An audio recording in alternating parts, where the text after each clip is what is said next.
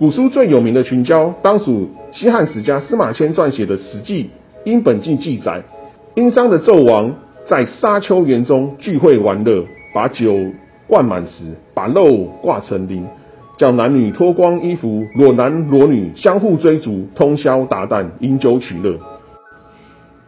Hello，大家好，欢迎收听历史本色，我是大特好 V 社，我会和你分享古今中外结合史料与情欲文化的故事。你会发现历史本来就很情色。不知道你有没有读到一篇新闻？高雄卫武营国家艺术文化中心成为情侣野外交合的野战天堂，引起许多人的讨论。其实自古以来就有野合，像上一集我们就聊到孔子的父亲孔和七十岁与相差五十四岁的孔子母亲颜真在祖孙恋野合而生孔子。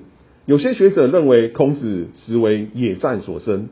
许多人听完这个故事，觉得古代人比现代人在性爱方面玩得更大。其实，古代人野外交合不只是伴侣之间单打独斗，而是盛行群交之风，也就是一群男女在野外交合。东汉时期的画像砖《桑林野合图》描绘一对男女在桑树林之中野外交合，后面还有阳具勃起的男子在排队等候，准备一起共襄盛举。学者以此为证，古代盛行野外群交。古书最有名的群交，当属西汉史家司马迁撰写的《史记·殷本纪》记载。殷商的纣王在沙丘园中聚会玩乐，把酒灌满时，把肉挂成林，叫男女脱光衣服，裸男裸女相互追逐，通宵达旦，饮酒取乐。有些史家以商朝纣王的酒池肉林来讨伐他荒淫。但是有些学者从性学的视野来解读，认为纣王如果荒淫，应该会跟后世的皇帝一样，收罗佳丽三千，放在后宫里面，任由自己独自享乐。为何纣王要免费提供吃喝酒肉，裸男裸女与所有人一起玩乐呢？想解答这个疑问，就必须先要了解商朝的性爱文化。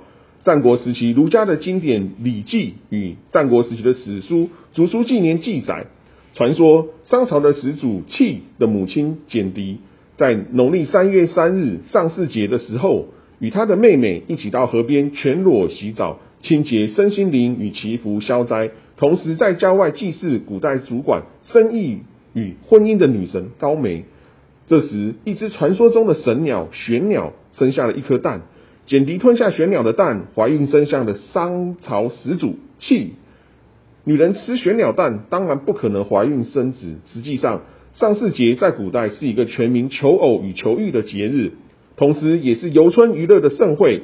河边裸身洗完澡之后，有些男女就会在野外集体做一些让彼此高兴欢愉的群交戏爱，也就因此怀孕生子。但是群交生子对怀孕的母亲来说，最大的问题就在于不知道谁是父亲。古人用心良苦，编一些天降神兽生子的传说，显得冠冕堂皇、浪漫有美感。由此可知，商朝当时流行男女群交野合的性爱文化，因此商朝纣王的酒池肉林群交，可以说就是反映当时流行的性爱文化。不同之处在于，一般平民群交于野外，商朝纣王群交于宫殿酒池肉林。根据考古学者发现，商朝酒池肉林的遗址。这座酒池长一百三十公尺，宽二十公尺，深一点五公尺。由此推知，商朝纣王酒池肉林的群交规模之大。商朝遗留下来野外祭祀高梅的男女群交，也和性爱文化，直到春秋战国时代依然流行。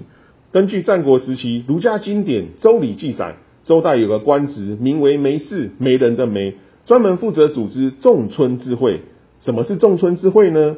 仲春之会就是在仲春时节，没事会出来号召未婚男女集体约会，只要彼此有情欲，做什么都行，现场奔放群交性爱，谁都不制止。由此推论，春秋战国之时，每年仲春之月是男女欢会、野外群交的日子，不仅是性爱文化的风尚，而且也得到政府机构的认可鼓励，甚至强势人民参加。史家强调。政府之所以如此，恐怕是执政者为了解决少子化、鼓励人们大量生育、增加人口的经济政策。于是就有无数的青年男女响应国家号召，在郊外树林里共同达到性爱孕育生命的和谐，以此达到增加人口与提高劳动力的目的。无论你相不相信，古代政府为了鼓励人们大量生育，解决少子化，强制未婚男女野外群交。如今台湾也有少子化的国安问题，当然不能如同古代强制推行野外群交，因为这是违法而且违反善良道德风俗。但是以此故事，想请职业性学家、信心健康美学中心郑义兴院长建议已婚夫妻如何增添浪漫、聊引情欲、提高生育。谢谢主持人。在回答这个问题之前呢，我先排除生育这个议题。因为提高生育的问题更复杂了一点哦，所以我这一次呃先谈论夫妻如何增进这个浪漫还有情欲的这个问题。我通常呢会从夫妻间的问题先看起哦。现在其实有很多的夫妻或者是伴侣，说真的已经很少有性生活了哦。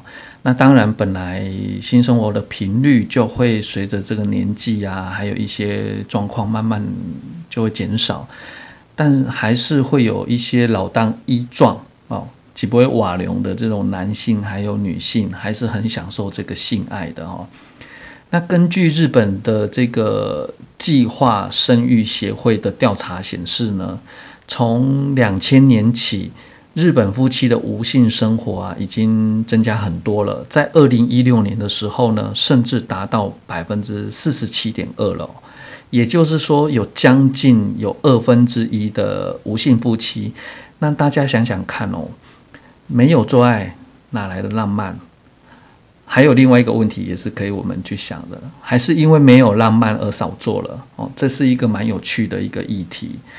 其实造成夫妻没有性生活的原因很多，那我们也先排除老年夫妻还有生病的区块啊，我们先来看比较年轻的这个青壮年，举凡哦，比如说工作忙碌啦、经济压力啦，还有我们刚刚说的体力啊、疲累都有，还有一些就是产后。就没有性生活的，甚至呃有一些跟小孩睡同一间房的，还要忙照照顾啊，把屎把尿的哈，所以呃或者是认为应该要把这个心思呃心思放在这个孩子身上的，还有呃害怕会再次怀孕的，这些都有哈。